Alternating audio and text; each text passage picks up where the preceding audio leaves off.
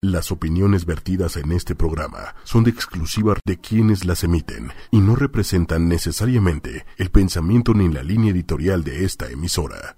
Hola, bienvenidos humanos, humanas, bienvenidos a Humanamente. ¿Cómo están todos por aquí? Pásenle al consultorio y a la sala de counseling, ¿no? Buenos días, José, ¿cómo estamos? Buenos días, Carla, aquí muy contento de saludarlos a ti y a todo nuestro amable auditorio, como cada miércoles, 9 de la mañana en punto, en esta calurosa semana de abril. Este, y regresando de las vacaciones, espero todos la hayan pasado muy bien, hayan estado muy contentos, les haya gustado nuestro programa de la semana pasada, que es uno que nos gusta mucho. Este, y bueno, pues aquí este motivadísimos porque tenemos un tema muy interesante el día de hoy como cada semana. Como cada semana, así es. Eh, ya saben que aquí siempre hablamos de los temas que todo el mundo ha oído hablar, pero nadie sabe con certeza.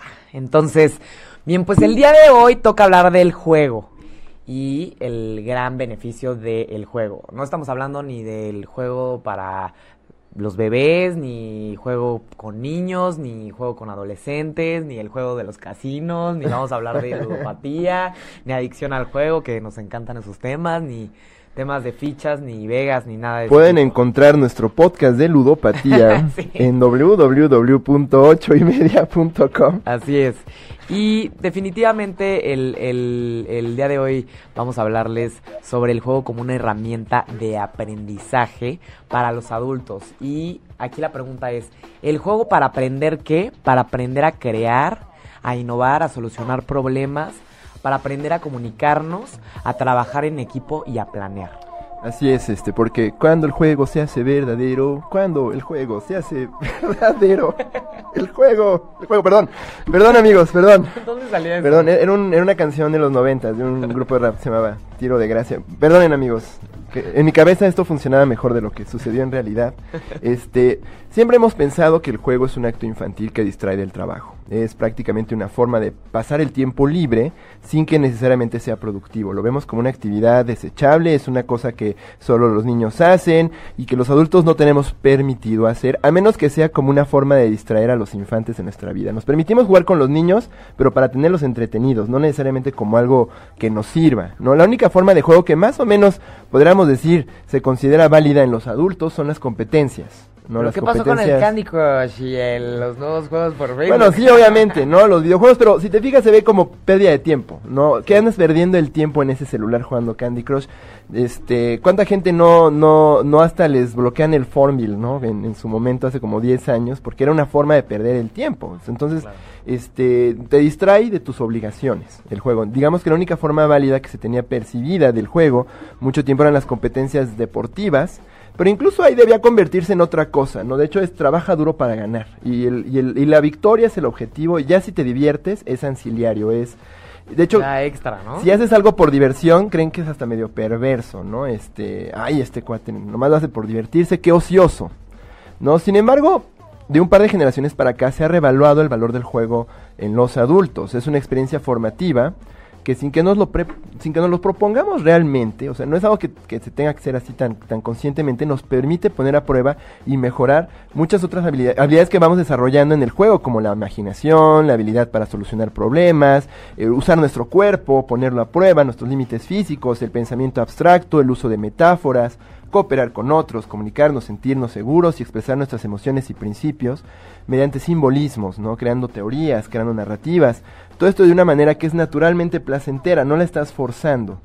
Entonces, piensa en la última vez que jugaron en las escondidillas, por ejemplo, en, el escondite, la emoción de buscar dónde te vas a meter, dónde te vas a esconder, correr, hacerte chiquito, torcerte, la amistosa competencia con los otros que se están ocultando, el razonamiento analítico de quien está buscando allá, mira a ver si se metió por ahí, estás haciendo teorías de dónde se pudieron haber metido, cómo le vas a hacer para irlos a buscar sin descuidar la base, y digamos que no hay otra forma de, compañerismo más, eh, más grandiosa, ¿no? Que cuando llegas a la base y tocas un, dos, tres por mí y por todos mis compañeros. ¿no? Sí, al final en el juego se juegan, se juegan como muchas cosas, ¿no? El trabajo en equipo, el- la identificación de roles específicos, se juegan reglas, se juega toda esta parte de motivación para ganar, para competir, ¿no? Entonces, al final, eh, a pesar de que, pues, actualmente ya hemos visto que se usa un poquito más el juego en los adultos, pues mucho tiempo pues se sabía que los adultos no jugaban. Hasta yo creo que este muchas veces las abuelitas ni se sentaban a jugar con los niños no entre ellos y los primos jugaban pero las abuelitas estaban este eh, en las cocinas o en las casas arreglando pero casi casi como que no se agachaban a jugar con los sí no no, es como eh, es como algo que como los perritos no ahí los tienes ahí haciendo sus cosas y mientras hayan cumplido con sus obligaciones no tienes permitido jugar. Así es. primero haces lo importante y luego juegas Así es, entonces... Y jugar es importante y hay cosas importantes en el en juego durante el juego. Claro, claro. Perdón. Al final, la, la diferencia... A ver, ¿cuál es la diferencia entre el juego eh, eh, en un adulto y el juego de un niño. Al final, los adultos cuando juegan ya tienen una identidad formada, ya saben quiénes son. Entonces, el, el, el, adulto juega siempre con un objetivo muy específico en su mente y pues a veces los niños nada más juegan por jugar sin saber que tienen que cumplir un objetivo y pues obviamente tal vez compiten, pero en realidad no, no, no tienen tan, tan establecido su identidad. Entonces, la gran diferencia es esta parte de, de, de la identidad y pues al final el adulto el, juego en el adulto tiene cuatro propósitos muy específicos. Número uno, eh, para el adulto, el adulto juega para formar un vínculo social. Muchas veces los adultos sienten esta seguridad de asociarse, de tener, como les estaba comentando, roles para ser pues, seres sociales. Necesitamos vivir en comunidad y estar en grupo y pues también este trabajar con los demás para subsistir, ¿no? Entonces, también otro de los propósitos es expresar nuestras emociones, ¿no? Muchas veces nosotros como, adultos expresamos cosas que no podemos describir en nuestras palabras con las cosas que tocamos o las cosas que formamos, ¿no? A veces nuestro amor, nuestro odio y nuestra alegría salen a través de estas, eh, eh, pues estas organizaciones, este, con estos objetos que al formarlos y al, y al formar una figura o al organizarse pueden salir también, ¿no? Entonces, también tenemos otro propósito en el juego del adulto que sería el, desarrollo cognitivo, ¿no? Porque al final el objetivo del juego pues siempre es darle forma a lo que no tiene forma y tal vez darle palabras a lo que no tiene palabras. Al final es comprender cosas que pueden ser no tan comprensibles y poder objetivizar los problemas, ¿no? Y también pues la competencia constructiva, que es a través de la competencia y me puedo yo comparar con los demás para yo también tratar de mejorar mis propias habilidades y poder evaluar mis habilidades y así mejorar. Entonces, evidentemente, el, juego en un adulto es mucho más complejo, ¿no?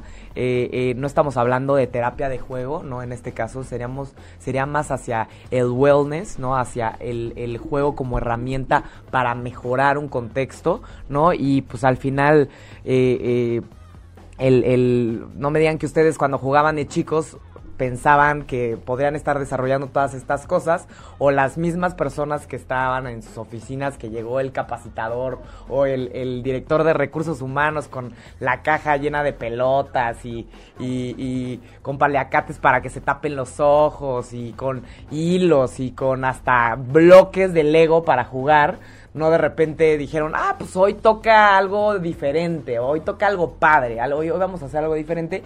Y a veces no sabemos todo lo que hay de beneficio detrás de todos estos juegos que se pueden hacer en organizaciones o en, en, empresas, que ahorita de hecho las empresas más este, eh, internacionales, más, más este, prestigiadas, están utilizando estas estrategias para promover y desarrollar a sus recursos humanos, ¿no? Sí, claro, es como un lugar común pensar en las oficinas de Google allá en, en el Valle de Silicio, ¿no? Que tienen una este, resbaladilla y creo que alberca de pelotas, ¿no? Y este, raquetas de ping pong, ¿no? Y cosas por el estilo. Así es. Obviamente para promover la creatividad. Entonces, el, el, día de hoy eh, tuvimos, este, tenemos a una gran invitada experta en coaching organizacional que nos hablará de una de las herramientas más populares para promover el aprendizaje en las organizaciones y precisamente para utilizar el juego como herramienta de, de para promover todas estas cuestiones, ¿no? Y el día de hoy está aquí Marcela Fernández para hablarnos del Lego Serious Play, que así es el, Lego Serious Play es una herramienta donde se utilizan justamente estas piececitas de Lego para este eh, aprender de manera más efectiva. Ella es Marcela Fernández. Hola Marcela, ¿cómo estás? ¿Cómo estás? Muy bienvenida aquí. Es un gusto tenerte en nuestro foro aquí en Humanamente. Eh, eh, Marcela Fernández es coach certificada por la Federación Internacional de Coaching, está certificada en Lego Serious Play, tiene la certificación en Meta Coaching eh, System y una certificación también en coaching sistémico y diagnóstico, es conferencista y colaboradora en organizaciones multinacionales y es cofundadora de Liderarte, esta empresa justamente es dedicada al performance y al coaching este, empresarial. Y su trabajo pues se encuentra básicamente enfocado a promover el liderazgo, el trabajo en equipo, la gestión del cambio, el manejo del estrés y también el autoconocimiento, inteligencia emocional, creatividad, todo esto que, conocemos como coaching y counseling este, para, para los eh, recursos humanos. Bueno, pues bienvenida Marcela. Es Ay, muchas gracias. Qué gusto tenerte con nosotros. Así es, pues eh, justamente todo el mundo ha escuchado hablar que de repente Lego sacó una metodología para que las empresas se pueda usar estas, estos este, juegos que todo el mundo conoce y que los que no conocen lo pueden ver y lo pueden usar, ¿no? Entonces, como que todo el mundo sabe que existe esta metodología, ¿no? Pero mucha gente no sabe qué se hace realmente, si es profesional, si no es profesional, si... O quienes no la conocían les sorprende, ¿no? Como que llevan este, ladrillitos al trabajo, ¿cómo funciona? Sí. Y a mí algo que me sorprende es el nombre mismo de la metodología, Serious Play.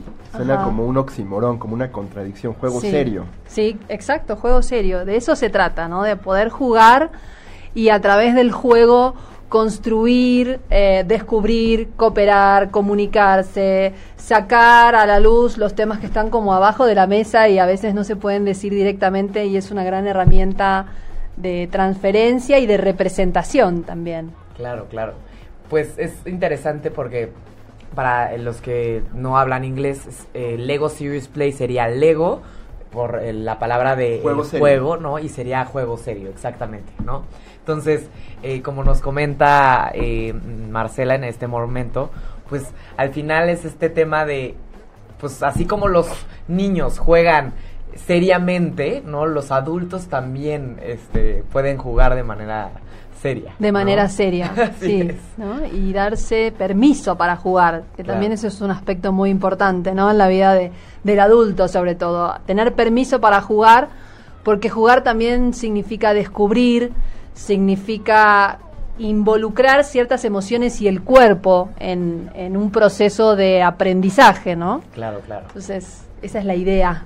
Muy hay cosas serias en juego. Hay, cosas, serias muy serias en juego. Millones de dólares en juego en una mesa, eh, conversaciones cruciales, complejísimas, eh, temas que están atorados durante años en las organizaciones y de pronto a través de una pieza que representa una metáfora eh, aparecen distinciones, información, insights, oportunidades, soluciones. Claro, y apertura, como que baja las defensas también, yo creo. Sí. Este, este, tema del juego. Sí, además, neurológicamente ocupa una parte diferente con la que no estamos acostumbrados a, llevar al trabajo normalmente, que es la parte como más creativa, desorganizada, pero en realidad en este caos hay una organización, hay un sentido, hay un fin, un propósito.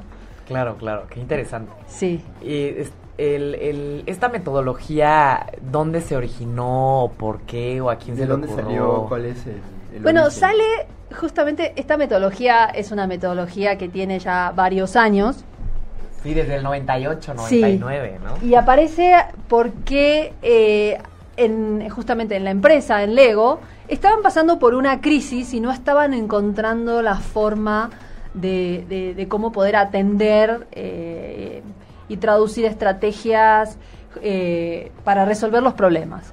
Entonces aparece en, en, IMD, en MIT también, eh, un grupo de personas que junto con eh, otras, claro, junto con Lego, deciden empezar a explorar cómo podrían generar unas juntas de reunión diferentes. Ellos lo que notaron es que si ustedes ven normalmente, ¿qué pasa en las juntas, en las organizaciones? ¿Cómo son? Llega el chief y le dice a todos qué hacer, ¿no? Y todos miran, ¿no? Entonces Son normalmente... aburridas y pasivas. Son pasivas, por ahí no son tan aburridas, porque eh, normalmente se manejan temas eh, interesantes, complicantes, pero digamos que no hay una participación 100-100. Sí. ¿no? Siempre hay alguien que, un- Domina o algunos que dominan, que polarizan la reunión, la información, los temas, el conocimiento, son los que bajan la información, ¿no? Entonces, es- esta... eh, se generan ciertas barreras en la comunicación y en la interpretación porque estamos utilizando solamente eh, una parte, que es la parte auditiva y vocal. Claro, del y lenguaje del hablado. lenguaje, ¿no? Hay gente que sí es auditiva y puede ir como siguiendo muy bien las pistas. Sin embargo, hay otros que necesitan tocar, sentir, ver. Entonces, Para nos poderse estamos expresar. Exacto. Y para, para poder también incorporar. Entonces, nos estamos perdiendo una parte interesante de la audiencia. Con esta metodología, algo que sí, eh, definitivamente, y lo puedo decir con, con conocimiento de causa porque tengo muchísimas horas eh, en trabajo en empresas multinacionales donde jugando resuelven problemas, situaciones, soluciones, conversan, cooperan. Entonces, la gente lo que hace es generamos un modelo de participación 100-100 es aprendizaje colaborativo. Yo digo que nosotros venimos a, a enseñarte lo que nadie te puede enseñar, porque en realidad no te vamos a enseñar nosotros, sino que tú vas a construir, a aprender, a generar, eh, resignificar. Y entonces, esa es lo interesante acá. Aquí generamos un aprendizaje donde la información ya está dentro del sistema, Simplemente las piezas son como el canal para que emerja ese conocimiento que necesitan para resolver los problemas y a partir de una colaboración 100-100, porque todos construyen, todos comparten, todos generan modelos compartidos en algún momento, aparecen estos insights, esta comunicación y no hay nadie que esté tomando eh, o adueñándose de, la información y del conocimiento. ¿no? Y eso es lo que me parece fabuloso de esta propuesta. Claro, de hecho, estaba leyendo por ahí que justamente el, el objetivo del, del Lego Series Play es aprender del propio conocimiento que tú ya traes, ¿no? Exacto. pero que todavía no se ha podido clarificar. Exacto. Entonces no llega el capacitador o el coach a decirles qué hacer, sino No. se trabaja con la misma información, que es muy terapéutico. Estamos Es hablando de algo muy terapéutico. sanador. y Sí, además, ¿no? O sea, este, digamos que lo que me gusta es que hay una cuestión de ecualizadora. ¿No? Ajá. Generalmente sí, sí es importante el rollo de liderazgo, y, y- pero a veces las juntas o el, o el ejercicio de- del trabajo puede ser un juego de poder. Es un juego de un- poder. Puede ser un poco tóxico y al momento en que tú le das una levedad, ¿no? Con los, con los, con lo- los ladrillos y permites justamente elaborar cosas que igual no se pueden decir, Exacto. ¿no? Este, o que no, igual no estás, no, no tienes consciente, entonces permite como reestructurar un poquito esas relaciones, reconocer, oye, ¿sabes qué? Pues sí hay juegos de poder, pero vamos, o sea, tenemos un problema enfrente y tenemos que solucionarlo entre Claro. todos, ¿no? Cada quien con un papel diferente, que es una Sí. maravilla. Es una maravilla. Y además, una de las... eh, les cuento un poquito cómo es el formato, ¿no? De un, de un trabajo con, con esta metodología. Claro. Normalmente, a mí me parece que es una de las herramientas más poderosas para resolver temas complejos, para tener conversaciones difíciles, para generar soluciones estratégicas, donde lo que necesitamos es un modelo de eh, compartir información y de colaboración. Entonces, a partir de eh, plantear ciertos retos que se plantean a través de preguntas poderosas bien diseñadas, una pregunta abierta o eh, varias preguntas que van disparando justamente eh, haciendo que emerja esta información, porque partimos de que la información que la empresa necesita para resolver o el equipo o la persona, porque se pueden jugar en diferentes niveles, Claro, ya está dentro del sistema. O sea, el conocimiento que tú necesitas para resolver Ya el problema ahí. ya está ahí. Solamente que por ahí está como que no salió. Sí, como que hay que rasparle. Hay que rasparle un poquito. Entonces aparece una pregunta poderosa, aparece una construcción individual, o sea, cada uno construye para que su punto de vista esté incluido y no lo, lo coma o se lo tome alguien, ¿no? O, o diga, ay, sí, yo me alineo con lo que él dice. No, tú tienes algo para decir y para comunicar porque tú eres parte de ese sistema. Entonces construyes a, partir de una pregunta, de un reto, hay un momento para construir, hay un momento para compartir lo que construiste en tu modelo y hay un momento para generar una eh, visión compartida o un modelo compartido, que es mi modelo, es parte de un modelo más grande. Claro, como sería, por ejemplo, dan- dame un ejemplo de una pregunta típica. Llegas con tu... ¿Es una caja o una bolsa de Legos? Eh, depende, hay bolsas, hay cajas. Ah, bueno, llegas con tu bolsa de Legos. Llegas con tu bolsa de Legos eh, Ajá, y lo pones, con- en medio. con y lo pones en medio. Órale. Tu barril de Legos, ¿no? O llegas con tus kits, porque también hay kits Hay kits. especialmente diseñados para la metodología, donde hay unas bolsitas pequeñitas y hay otros que son un poco más complejos. Y entonces llegas ahí, estás ahí, y lo que tienes que hacer es simplemente dejar que tus manos empiecen a construir Claro. y lo que sea. Ok, y por ejemplo, ¿nos podrías decir, normalmente como dices, es una pregunta bien planteada o es eh, establecer un problema y, y que ellos quieran poner una solución o, o le, que le den forma? Normalmente, ¿qué tipo de preguntas o problemas se plantean en la mesa para que empiecen a trabajar con los Legos? Una pregunta típica. Bueno, a ver, un- hay muchas preguntas eh, porque todo tiene que ver con los temas o las soluciones que vamos a querer generar, ¿no?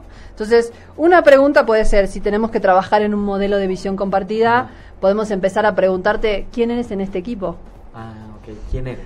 ¿Quién eres? Construye un modelo que represente quién eres, Ajá. ni más ni menos. Ok, ok. Difícil, porque además te tienes como que representar afuera de ti mismo. Claro, claro. No es en la conversación, es en un modelo en tercera dimensión, Claro.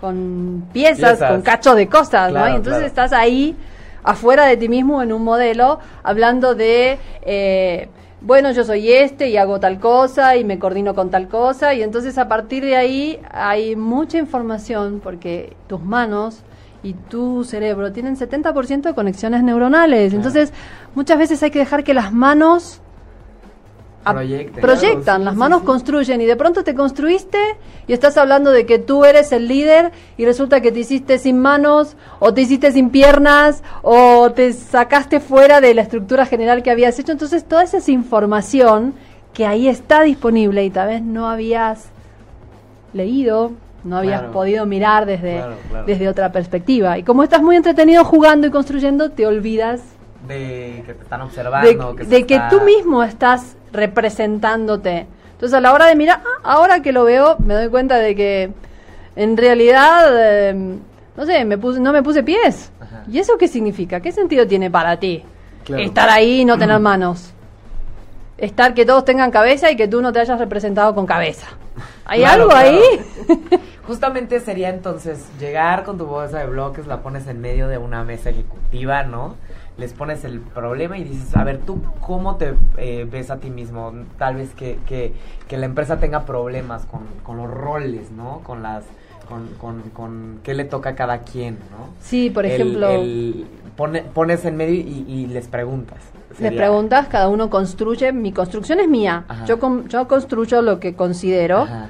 Luego lo explico Ajá. al equipo. Normalmente son grupos chicos hasta 12 personas. Ah, máximo 12 personas. en realidad eh, hemos jugado con 600 personas Sí. Wow. eh, a la vez. Pero imagínate si tienes que, cada uno tiene que conversar acerca de su modelo a las 600. Se pierde mucho tiempo. No hay Entonces hay, manera, sí. no, hay diferentes metodologías para eh, que el conocimiento emerja y se comparta. Claro. Entonces lo trabajas, todo el mundo empieza a entender, ah, este hace tal cosa y coordina con tal y se mueve para tal lugar y estos son sus objetivos, ¿no? Entonces se genera claridad como, mm, por ejemplo, claridad del rol y después podemos trabajar en un modelo compartido de cadena de valor. Dónde estoy, dónde estoy primero, quién va después, cómo agrego valor, cómo sumo, cómo resto. Eh, y a partir de ahí podemos, no sé, imaginar mil cosas, ¿no? No, y padrísimo, porque me imagino, estas son cosas que le- la organización ya tiene en la cabeza, pero son tan abstractas que no son claras y ustedes las, eh, eh, me imagino esta metodología las convierte en algo concretísimo y Es- fácil de ver y analizar. Lo concretan. el- y el pensamiento concreto está muy subvalorado. Sí, normalmente eh, en, en este nivel de, de empresas donde manejan cierto grado de complejidad, no es visible, por ejemplo, cómo yo le entrego valor al otro. ¿Por qué? Porque tal vez es un proceso, un documento que mandé por mail y el otro lo recibe y está por ahí en otro lugar del mundo o del país. Entonces aquí ves el problema representado en tercera dimensión y por ejemplo nos ha pasado en una empresa muy grande eh, que una bolita azul representó una posición que hacía ganar millones de dólares. y como no lo tenían planteado y plasmado en tercera dimensión, no se habían dado cuenta lo crítico que era tener algo ahí de ese proceso que estaba faltando y no se habían dado cuenta de qué era. Entonces Wow. ahora que lo ves, puedes empezar a contar una historia, una metáfora, a representar eh, opciones, soluciones, obstáculos, nuevos comportamientos, no sé, puntos de medición donde no hay, no- lo ves, lo ves y lo tocas. Claro, que, que en- ahorita que dice Marcela metáfora, justamente en psicología cuando hablamos de metáfora es, en lugar de ir por el camino tradicional, es irte por otro caminito para llegar al final y encontrar una respuesta sin que realmente estés diciendo, sintiendo lo que originalmente era, ¿no? Sí, por ejemplo, eh, normalmente en estas estructuras de, de poder, como son las organizaciones, hablar de una emoción tan básica como el miedo no está tan permitido. Claro, claro. En cambio, si una ficha roja está ahí puesta y dice, este es el miedo que existe en este equipo.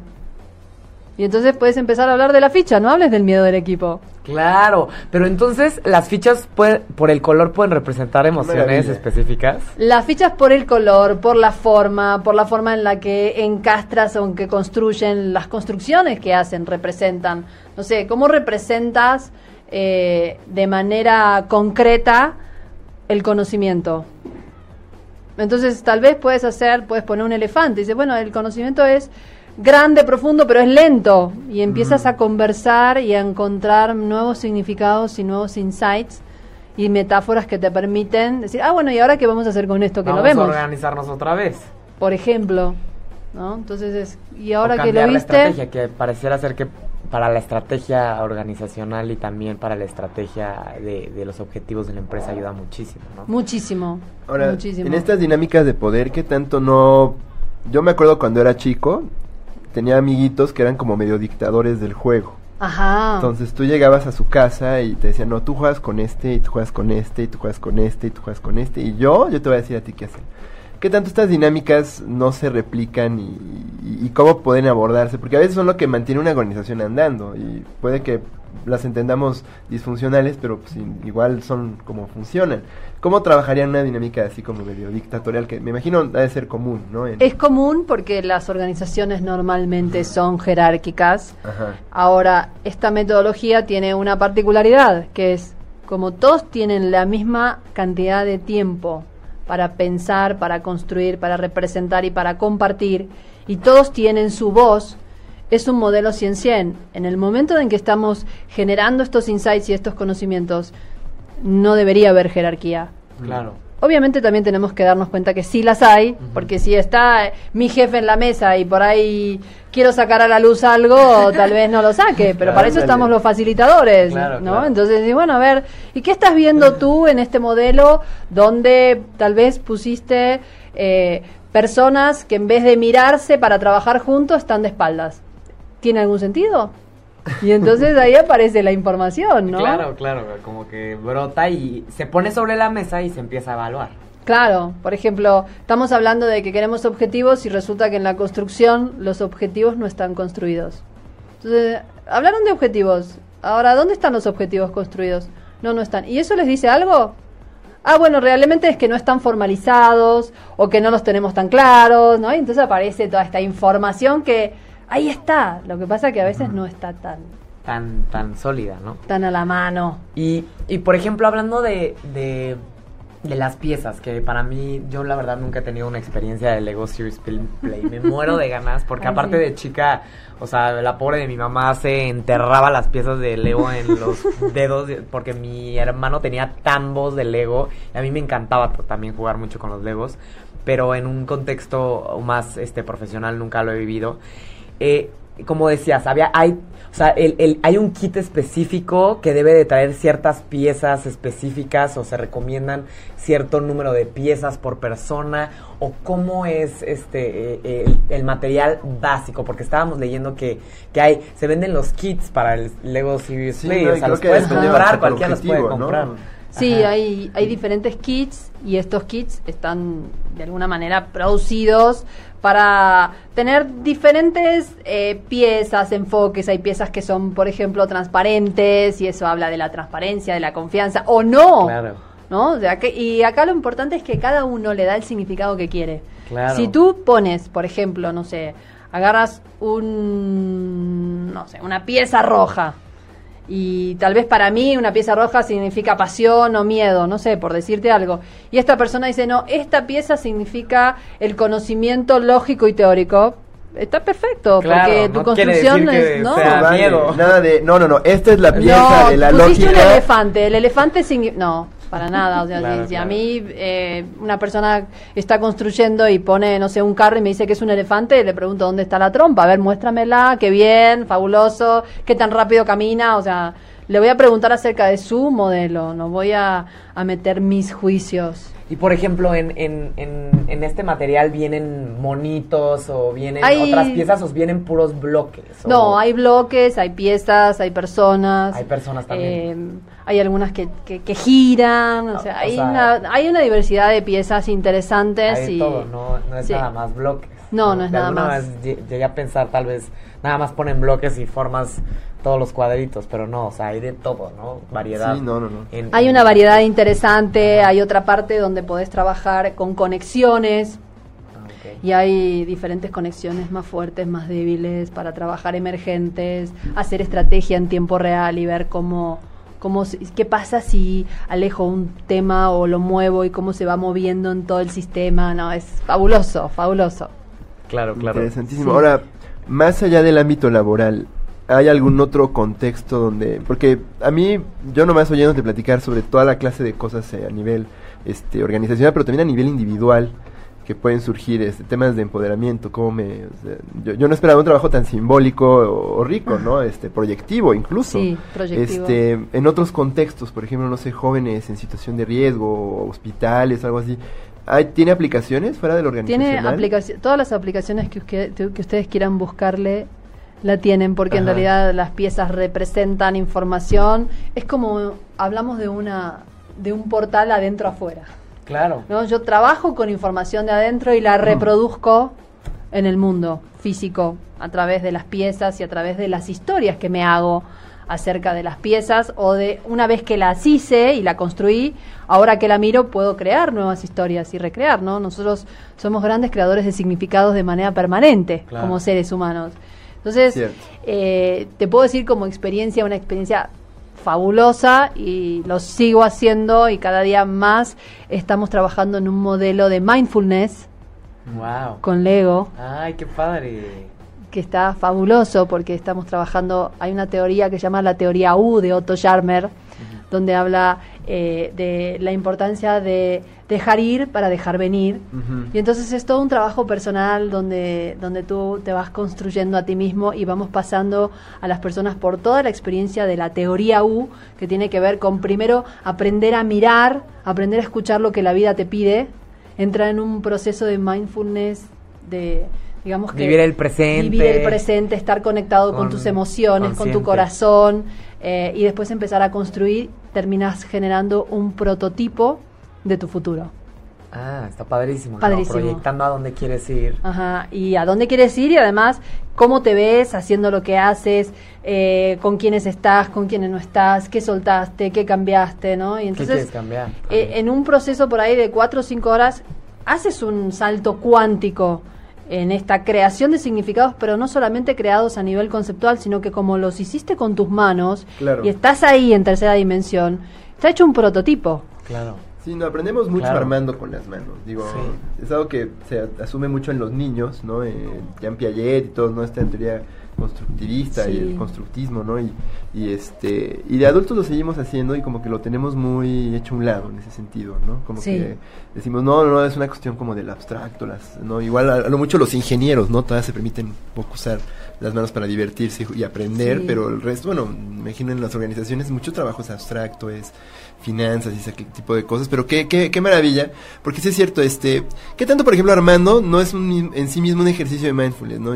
Cuando tuvimos aquí a la persona de mindfulness, decía, a veces haciendo una tarea repetitiva, ¿no? Pero que estés completamente concentrado en ella, este, puede llegar, o sea, no tiene que ser la clásica meditación de que estás ahí sin, No, sin decir nada. ¿No? ¿Tú, tú has visto gente completamente abstraída y, y viviendo el presente Siempre. mientras arma? Siempre, Sus- cuando estás armando y estás construyendo y además eh, dicen que, que uno de los temas eh, que una persona necesita para tener un día importante o significativo es tener un sentido de logro.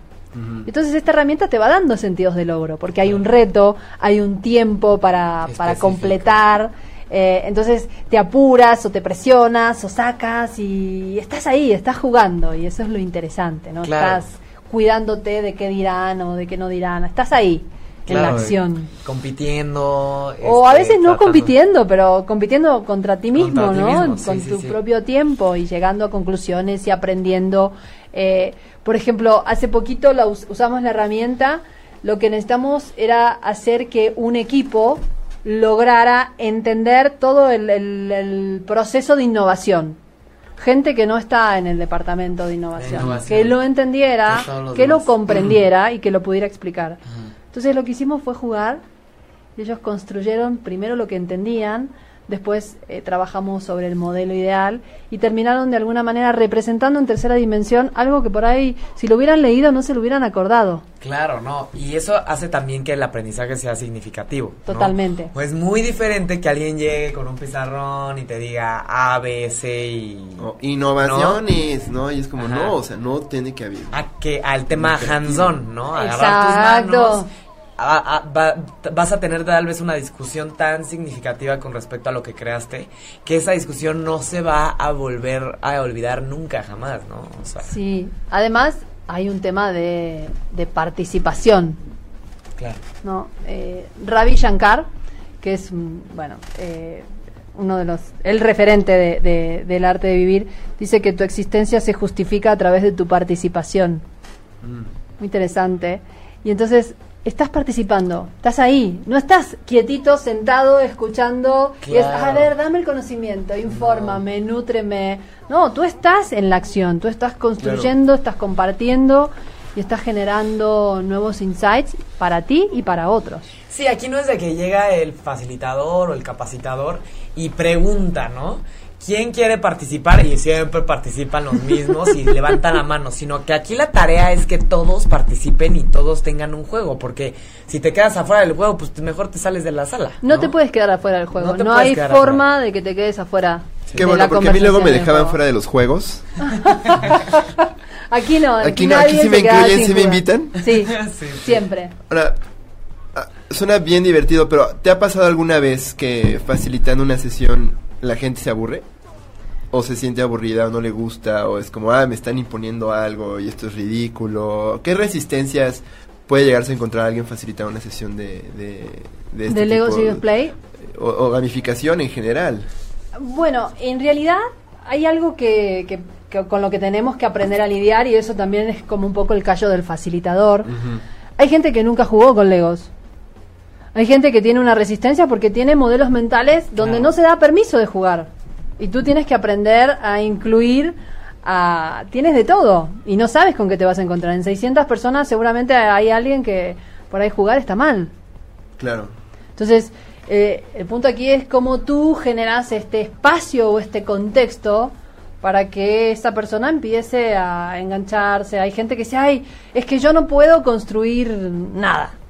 Y en realidad después hacen unas construcciones Claro, fabulosas. Pero depende mucho justamente del facilitador, que era lo que estábamos viendo eh, en, en- en la metodología per se de Lego. Antes, Lego, la empresa que eh, desarrolló todos los bloques, era la encargada que de dar certificaciones para este para que hubiera facilitadores muy especializados en esto. Ya Lego después decidió que se terminó eso y ya nada más te dice, yo les doy mi manual, les doy mi metodología, ¿no? Y les doy mis mis mis bloques, ¿no? o corrígenos, porque igual o sea, que era como un sistema de, de- de fuente abierta, Sí, ¿no? fuente en, abierta. en realidad, eh, las piezas son las piezas. Ajá. Ahora, sí Lego tiene un modelo de certificación donde tú eres un, un- estás certificado en la metodología Lego Serious Play, lo, lo certifica Lego. Aquí hay una empresa que se encarga de traer, a- hay muy pocos facilitadores, entrenadores de entrenadores. Sí, sí, y, y la, la recomendación es que aproveches, que tomes esta certificación porque te va a dar un background muy importante para trabajar, contexto. Hay un modelo estructurado donde hay eh, diferentes formas de trabajar dependiendo del tema a nivel individual, a nivel grupal. O sea, hay Eh, diferentes formas de sí. abordarlo. Entonces, sí, la certificación la da Lego. ¿Sí la da Lego? Sí, sí, sí, sí. Sí, la da Lego. Lego Sirius Play es, es parte de, de- de la empresa. Sí. Y eh, Robert Rasmussen todavía sigue viniendo a México cada tanto. Está. eh, Robert es el que desarrolló es- la es- metodología o sí, es quien uno certifica. de los Ellos, que ¿no? desarrolló la metodología. eh, y después hay otros instructores que están certificados para ser instructores. Hay muy poquitos en el mundo. eh, dos instructores de, eh, que hablan español. Eh, Lucio Margulis es uno de ellos que también viene todos los meses. Todos los meses hay certificaciones y se certifican no más de 12 a 24 personas, así que es- está, está 12, interesante. 24 personas. Sí, máximo, para que pueda ser un... Yo no puedo certificar a otros certificadores, pero yo lo que sí puedo hacer es trabajar en organizaciones utilizando la metodología Lego Por supuesto, porque justamente para eso te certificas, para poderla llevar. Exacto. Entonces, tú, ¿cómo fue tu curso? Este, ¿Cuántas ¿Cómo, horas cómo es la formación? Porque nos preguntan también en Facebook, ¿alguien quiere intentar formarse como facilitador? Bueno, te cuento un poquito también Sí. eh, cómo aparece Lego en, en mi vida. Sí, sí. Yo estaba eh, desde hace desde el año 99 que me certifiqué como coach en mi primera certificación después de las miles que tengo porque esto es como así no no puedes dejarlo. No, no, Sí, diplomado. Es una diplomado. compulsión. Sí, sí, sí, sí. Todos los Son como años- los tatuajes, uno y otro y otro y otro diplomado y otra certificación. ¿no? Exacto. Yo me declaro un aprendiz permanente y siempre estoy buscando nutrirme y complementar y demás. Eh, mi hijo, si entras a su cuarto, es todo es Lego, todo, todo, y a partir de ahí me empezó a interesar la metodología. Me encontré con un colega que se había formado como Lego. Yo tenía un problema eh, para trabajar una solución en una organización súper compleja y se me ocurrió que estaba buscando otras alternativas diferentes. Aparece él con esta metodología. Él lleva la sesión porque estaba certificado, yo lo acompaño, digamos, como parte de back y, de, Sí. y porque era mi cliente. Y ahí es donde digo, ay, esto me parece fabuloso. Y a partir de ahí encontré aquí en México quien, quien daba la certificación, que son es la gente de Global Managers, que son los que traen a los A los a, a certificadores. los, eh, a los certificadores. Y ahí fue cuando, cuando me certifiqué y, y realmente no dejo de sorprenderme de la cantidad de opciones que aparecen, ¿no? Porque podrías hacer, por ejemplo, actividades muy puntuales de, de dos horas a dos días Claro. Wow. trabajando y construyendo y creando una visión y creando el propósito y resolviendo eh, temas complejos, aterrizando estrategia, definiendo scorecards. Entonces, esta certificación es una certificación que dura cinco días, donde Cinco días sí, intensivos. intensivos. Cinco, cinco o cuatro días, no estoy, no estoy muy segura, pero son intensivos. Estás desde la mañana, 8 de la mañana, hasta la tarde, noche, en algunos casos, aprendiendo, jugando y facilitando. Sí, o sea, en- llega un momento en donde te enseñan y tú ya tienes que practicarlo para Claro. que te evalúen, ¿no? Claro, vas eh, aprendiendo y también tienes la oportunidad ahí de, de- de practicar y de facilitar. Súper bien. Entonces, ¿te dan algún certificado? Sí, tienes un física? certificado, Ah, tienes un certificado donde estás cumpliendo para poder ser facilitador de eh, utilizando la metodología Lego Serious Play. Y, por ejemplo, eh, hemos visto que hay varias estrategias específicas, ¿no? Con materiales específicos. Ajá. Entonces, eh, como cuántas este, estrategias hay, hay un libro donde vienen diferentes este, preguntas, hay un libro donde te dice, eh, o, o hay un manual, o aprendes, por ejemplo, para este estrategia se hace esto y se pregunta esto. Para comunicación entre los eh, miembros de una organización se pregunta esto y se usa esto. O, o cómo o, es. o- o- o vas haciendo alteraciones por cliente o cómo Bueno, funciona. en realidad no es algo que está como fijo, No. porque yo creo que parte del secreto es que tú puedas escuchar eh, el, el mundo de tus clientes, sus necesidades y preocupaciones. Y no es llevar las preguntas del libro. O sea, tú Claro. te dan un entrenamiento que es básico, que es funcional Claro. y que tú puedes como que salir al mundo con eso y vas a estar bien. Claro. Ahora después, como facilitador y con todo tu background y tu bagaje, Sí. vas como metiendo... Cucharillo, No, o sea, le metes tu cuchara de, de, de también lo que está necesitando el cliente, de, de lo que se está sintiendo con, con, con las necesidades de cada quien, o sea, cada Sí. cliente, cada cultura es distinta. Y, Y cada antes- facilitador tiene su estilo. Mi estilo por ahí es un estilo más provocador, irretador. Me doy el lujo de que hace 15 años que vivo en México, pero todavía hablo argentino. Entonces, ah, bueno, esta puede ser golpeadora, ¿no? Entonces, me doy permiso de, de, de- de ir como al, al, al punto directo, ser más directa. Claro. Y eso, cada uno también Está tiene que jugar. Está bien porque no- si no- no estamos los acostumbrados. argentinos, directivos Sí, y- claro, y, al ya No, pero, pero desde, desde, desde ese papel de otra edad, pues yo creo que igual se lo toleran más. No estamos acostumbrados aquí en México a ser confrontativos, ¿no? Este, Claro. y si lo somos, acaba en golpes, ¿no? Como que somos Sí, muy ahí radicales. me siento, ¿no? Entonces, Sí, como a mí conmigo mis clientes nunca se enojan y, y me doy permiso de, de decir lo que, o sea, yo estoy al servicio de la grandeza de ese equipo. Entonces, yo traigo al juego lo que tengo que traer. No, no me quedo, no me quedo corta. Si veo que hay algo ahí, hay un tema que, que, que está ahí atorado, pero está tan visible, bueno, lo traigo a la mesa y lo pongo al centro. Y ahora, ¿y esto que está acá? ¿Qué van a hacer con esto? Claro, claro. Normalmente esa es una evaluación previa para ver las necesidades de la organización. Ellos te dicen, oye, tengo esta bronca, ayúdanos a resolverla. Ajá. No, para una, la planeación de una, de, un- de una estrategia de, de Leo Serious Play, ¿cómo funciona? Mira, yo te cuento, eh, cuando era muy junior, ahora tengo Ajá. más de, no sé, ya perdí la cuenta de cuántas horas de vuelo, pero debe tener más de 12.000 horas de vuelo en, en- en este mundo de, de- de las organizaciones. Es que es curioso que, que los, los coaches, se, se, se, el, el nivel de expertise es por las horas de vuelo, ¿no? Entonces, como, sí. como si fueran pilotos. Es que No, es es así, que es cierto. en Sí, sí, realidad yo te puedo, No, no, al final puedo leer un libro de liderazgo y eso no me hace un mejor Por líder. supuesto, es ¿no? Experiencia. La pregunta práctica. es, ok, cuéntame tus casos de éxito No, y de ¿cuántas fracaso. sesiones has- ¿Cuántas sesiones has hecho para...?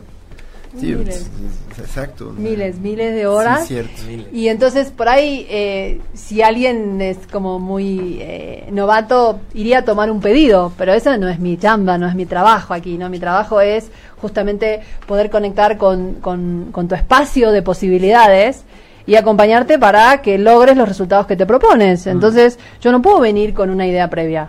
Normalmente lo que nosotros hacemos es trabajar, es ir es ir a entender un poquito el contexto. A veces tengo sesiones donde pido hablar con personas claves, eh, hasta con clientes, dependiendo de- de- del tema que se trate, y en función de eso yo logro un entendimiento y a partir de ahí les hago una propuesta de intervención y esa propuesta de intervención por ahí es me llaman para resolver o sea, arréglame a mi gente entonces digo bueno primero vamos a empezar por ti porque si no empiezo por ti después este lo demás no se va a arreglar claro, ¿no? entonces claro. ahí está también la capacidad que cada uno tiene de, de aportar, de entender, de contribuir, ¿no? Entonces no voy a tomar un pedido. Normalmente hacemos un diagnóstico, escuchamos un poquito de información y co-creamos con el cliente soluciones. Es decir, bueno, a ver, a mí me parece que tendríamos que empezar por aquí, después tendríamos que terminar construyendo la cadena de valor, eh, generando un paquete de compromisos estratégicos para, para, para lograr ciertos resultados, dar un poco de seguimiento. O sea, los programas no están, nuestros programas por lo menos no son un programa de, de manual o de libro, ¿no? Los vamos co-creando, construyendo y hasta en algunos casos te diría que vengo con una agenda y la cambio. Claro, claro, de repente ves cómo está la cosa y dices, no. ¡Momento! Aquí ya hay que si me sigo ¿no? por Pues ahí es que no va a pasar nada. Entonces Pero hay que es atenderlo, hay que padre estar porque es- presente. Es, como los mismos bloques, o sea, traen un manual y te dicen, tú si quieres puedes armar estas blocas de hacer esta casita que está en la foto, pero no es necesariamente así siempre, no debe ser así, o sea, no, no es obligatorio, tú puedes hacer lo que tú quieras con eso. Obviamente la, la- el, el framework o el marco de trabajo, si no, no puedes de pronto usar los legos para aventárselos a la gente No. y, y lastimarla, eso y sí. eso ya es no muy bien, importante ¿no? porque hay, un- hay- la metodología Lego Serious Play tiene un framework, tiene un proceso, tiene, tiene etapas que hay que cumplirlas, porque si no, no estás haciendo Lego Serious Play. Entonces, esta es una metodología como tal, Claro. que tiene un camino. Y las etapas Fascinante. serían estas que Las comentabas. etapas es, primero tienes que, eh, te planteamos un reto, Ajá. lo construyes, lo compartes, se lo comunicas y depende, puede quedarse ahí o podemos seguir en un paso de generar un modelo compartido. eh, Sí, puede ser que cada quien haga su pieza o después de que ya haga su pieza, hacemos una entre todos, ¿no? Eh, a partir de lo que ya tienes tú. pero constru- con- o sea, eh, yo normalmente en la metodología tú y yo no estamos trabajando en una misma construcción. Ah, es un modelo individual Ah, y después un modelo compartido. Ah, ok, perfecto. ¿Sí? ¿Por qué? Porque si ya estamos juntos trabajando, ah, no, no, esa No. pieza no la pongas, Sí, no, pon es otra. donde- Entonces es donde perdemos esta capacidad de, de- de- de estar al 100. Claro. Claro. ¿no? Entonces tú estás al 100 en tu modelo individual y después pasamos a un modelo compartido. Y puede ser para. O sea, pueden ser tipo una sesión de Lego Series Play de tres personas. Sí, de una. De una también. Podría Claro. ser de una también. O sea, sí, no yo he hecho sesiones de coaching con la metodología. También, o sea, para, para guiar las metas de un individuo sin necesidad de que sea un tema de organización. Puede ser o puede ser porque eh, tal vez observo dentro de, de- del proceso que está trabado con un tema y hemos intentado ir como por el lado del coaching tradicional. Entonces voy, me llevo mi paquetito de piezas. A ver, acá está. A ver, pon- Todo ¿dónde está trabado, todo? pero no me estás diciendo nada, así que a ver si me dices algo con el montón de piezas. No, bueno, sale. Sale porque sale. Claro, claro. Sale. ¿Y cuál es la, la- el gran beneficio de estas piezas para, para un desarrollo organizacional en comparación con otras metodologías como el, el- la PNL, el coaching tradicional, como comentabas, el coaching filosófico que tuvimos, Tuvimos este, un- unos, unos unos- invitados con este Mm. tema, el, el team building, ¿no? O sea, ¿cuál, ¿cómo la diferenciarías de otras estrategias que se utilizan ¿Qué a nivel ventajas y- y también qué limitaciones pueda tener con respecto a estas Sí. otras aproximaciones? Mira, eh, yo creo que hay muchos caminos que te llevan a Roma. Hay algunos que te hacen la vida más fácil y otros no. Esto creo que genera agilismo, comprensión, eh, donde hay temas muy jerárquicos. es- aquí, aquí todo el mundo deja el, alma, el arma afuera ¿no? y entra a la sesión desde no desde su nivel jerárquico, sino desde individuos que están construyendo y compartiendo y cooperando. Entonces, a mí me parece que una de las, de las ventajas más importantes es que podés transformar un problema complejo en una construcción que podrés poner arriba de la mesa. Así Claro. de simple. O sea, eh, no sé, instituciones financieras tienen mm, procesos end-to-end más de, más de 600 o 700 procesos súper complejos donde hay involucrada muchísima cantidad, miles de personas. Imagínate poder poner todo eso en una ¿Procesos mesa. End-to-end, cuando hablo de end-to-end es, End-to-end, perdón, o sea, eh, sí, sí, es, sí. es procesos eh, que desde sí, que sí sé qué es, pero no sé qué es. Sí, sí, sí. Que empiezan desde de un input y terminan, y eso es eh, como un ciclo Ah, completo end de to end, end o sea, to fin- end. fin to fin. Ah, sí, ya. de, de- de principio a Ah, fin, fin, ¿no? ah, Entonces, claro. Son como 600. Imagínate poder tomar uno de esos, Uno. ponerlo arriba de la mesa, Claro. entenderlo, comprenderlo. Eh, como desmenuzarlo, ¿no? En este, Sí, poderlo- deconstruirlo, volverlo a reconstruir, a resignificar, eh, donde las personas están al 100% conversando acerca de eso.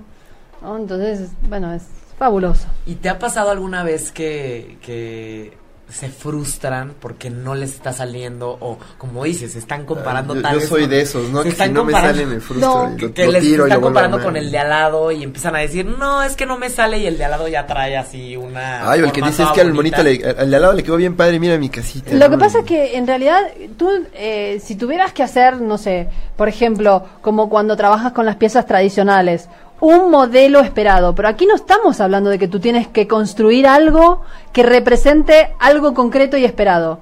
Tú construyes, construyes una imagen de ti mismo, construyes cómo se ve la comunicación en esta organización, construyes eh, las frustraciones que tenemos en el equipo, podemos construir dónde te duele la empresa, o sea, no hay una, un- una fórmula del éxito. El éxito es que tú hagas tu propia construcción, que con esa construcción vas a, vas a generar significados poderosos y a partir de esos significados vas a generar ciertas acciones y comportamientos, un paquete de comportamientos nuevos o de nuevos acuerdos o nuevas visiones e insights que te van a permitir estar en, en- en- este proceso de transformación. Pero en realidad no es que mi, mi modelo es más lindo que el de él. Claro, Alguien claro. puede tener más habilidad para construir, pero eso no te quita la posibilidad de que tengas éxito en tu propia construcción y en tu propio modelo. Claro. No, y no también para eso está el facilitador, ¿no? Para, para amenizar ese proceso, Sí. para facilitar, para que todo el mundo tenga la confianza de... O sea, nada de que el más bonito es el más... En realidad no hay padre, bonito, no hay bonito. En Pues realidad la pieza más pasa por- compleja e interesante. Sí. No, no, Y no, no, esta no. es la de una persona No, con lo que lo importante es. Esa complejidad, cuál es el, el aprendizaje que trae, cuáles son eh, los las nuevas opciones que aparecen a partir de ahí, no no no tiene que ver con bonito o no bonito, pasa exactamente por otro lado. No hay, no hay apreciación estética. Así es. No, a pesar de que lo estético es un valor importante, ¿eh? ¿no? Y bueno, eh, a mí nunca me pasó. Bueno, no es con concurso, mi- pues. No, no es concurso para hacer algo que esté eh, esperado, ¿no? No hay un, un esperado. Ahora, nunca me pasó con miles de personas, incluso con las que ah, por ahí al principio están un poco resistentes, que no se hayan entregado y que no hayan valorado la herramienta. Decir, wow, esto es un salto cuántico. eh, de cómo estamos a- al nivel de comprensión y comunicación que tuvimos y los logros que tuvimos es, es, es un salto cuántico. Entonces me parece una herramienta muy poderosa, muy ágil, una de las de las más eficaces para resolver problemas complejos, para tener conversaciones difíciles, para sacar el pescado podrido de abajo de la mesa. El pescado, literal. ¿No? Y, ¿Y qué no deberíamos de esperar de, de, de esta metodología? Porque está, estaba viendo que, que parece ser que hay gente que lo usa para un icebreaker antes de empezar una sesión y te dicen, a ver, eso no es la metodología de No. Lego Serious Del- Play, no uses las piezas para, para, para amenizar la junta típica de siempre, ¿no? O sea, ¿qué no debemos esperar? ¿Para qué no se utiliza el Lego Serious Play? Bueno, en realidad la metodología tiene un enfoque particular que es un reto para, para generar insights y para resolver un tema. Ahora, si yo lo quiero usar para, para hacer cualquier cosa... no va a ser Lego Serious Play. No es Lego Serious Play, es estás otra cosa. usando las Estás jugando piezas. con y- Estás Exacto, Legos. jugando con Se bloques. vale, pero no le digas que es Serious Play, pues. Claro, ¿no? claro. Al final es, es interesante porque eh, eh, yo tengo, conozco a una persona que recibió la metodología, mi novio recibió la metodología, él es arquitecto y yo me hubiera imaginado que para, para aterrizar en un proyecto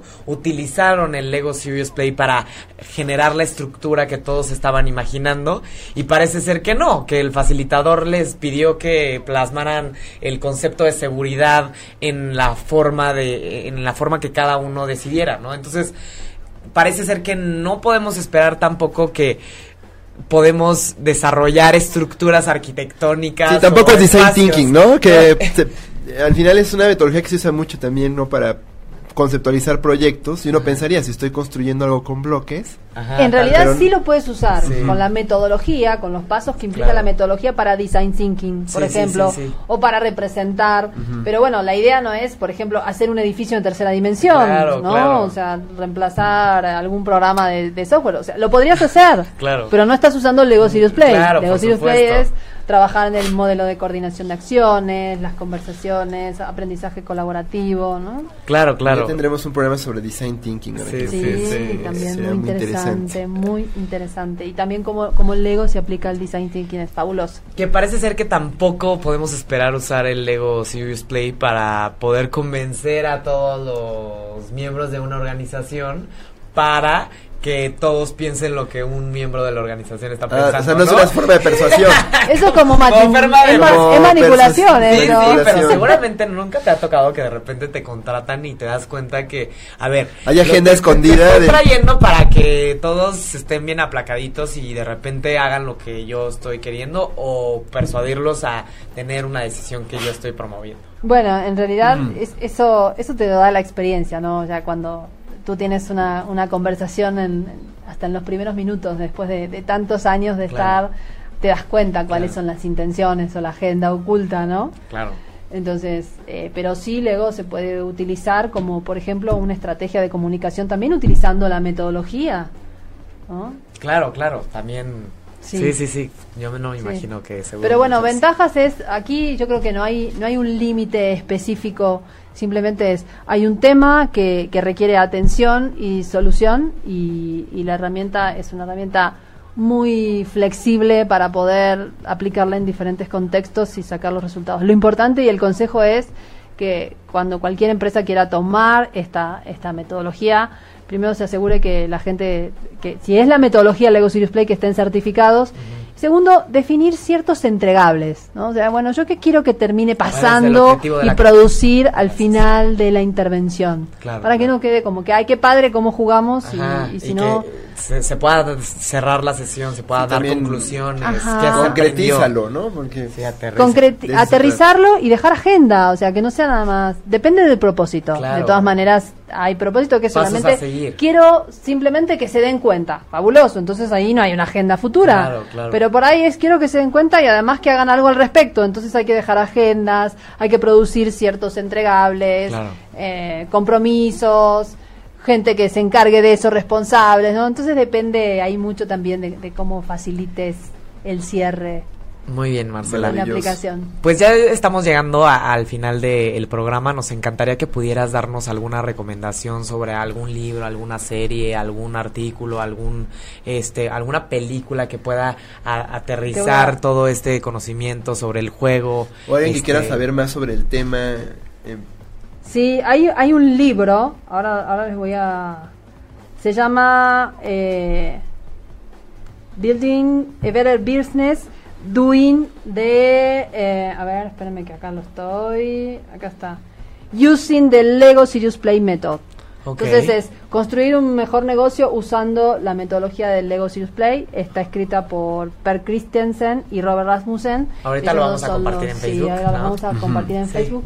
Y creo que ese es un buen, es un muy buen libro para, para empezar como a, a A meterte. Eh, busquen para, para tomar la certificación. Realmente el libro es, aquí te lo... ahorita. Este es el libro. Ok, es de Per Christensen, Sí. ¿no? Building a Better Business Using the Lego Serious Play Method. Muy bien.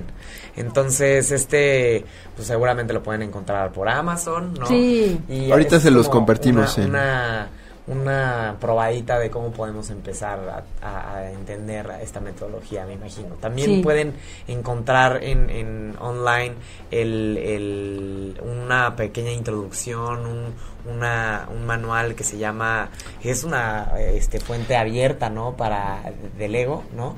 Donde, ¿qué pasó? ¿Qué pasó? Es, no, No, no no mejor la que alguien se entrene. No, yo creo que es mejor, Es eh, mejor- empezar por el, ok, el oficial. Digo, si, El si quieren oficial, darse el una, oficial. una, una- un chapuzón, Ajá. así una embarradita. Hay, hay información hay en muchísimo. internet, Hay foros, ¿no? hay Claro. YouTube, hay foros, hay revistas, o sea, así en, en- está por todos lados, digamos que esta metodología ya está a nivel mundial Claro, claro, claro. muy instalada. Muy bien, muy bien. Muy Entonces, instalada. eh, aquí tenemos algunas este, alternativas, ¿no? Obviamente, si, si tienen ganas de, de recibir alguna sesión de Serious Play en a sus organizaciones a modo individual, se pueden eh, comunicar con nuestra invitada, con Marcela Fernández el día de hoy. Eh, ¿Cómo pueden encontrar, ¿cómo pueden encontrar?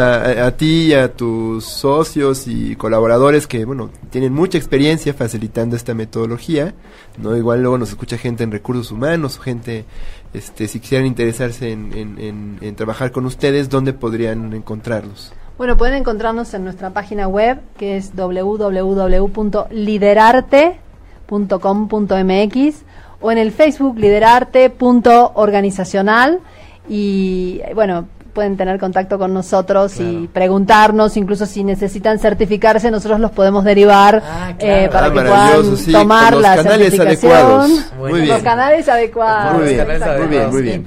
¿Algún correo electrónico? Sí, mi correo es marcela arroba liderarte.com.mx. Ahí está el correo de Marcela por si tienen alguna duda o que les gustaría certificarse y quieren más información para, para que sean referidos o para también recibir una sesión del Lego Serious Play en sus organizaciones, ¿no? Eh, pues ya llegamos al final el del programa, al final eh, eh, este esta alternativa de juego eh, para los adultos eh, tiene un fin, o sea, sin fin de posibilidades, Sin ¿no? fin. tiene puede ser para muchos contextos para muchos objetivos con muchos materiales distintos de Lego obviamente no y pues para nosotros fue un placer tenerte aquí con nosotros Marcela Ah, igualmente, Eh, muchas ¿no? gracias. Y recuerden, pues no perder el, el gusto por jugar, ¿no? Así es. Muchas cosas eh, como la capacidad de asombro, eh, la imaginación, la creatividad, La este, curiosidad. el ingenio, la curiosidad. A mí, me, a mí me gusta el ingenio. Por ejemplo, yo tengo una tía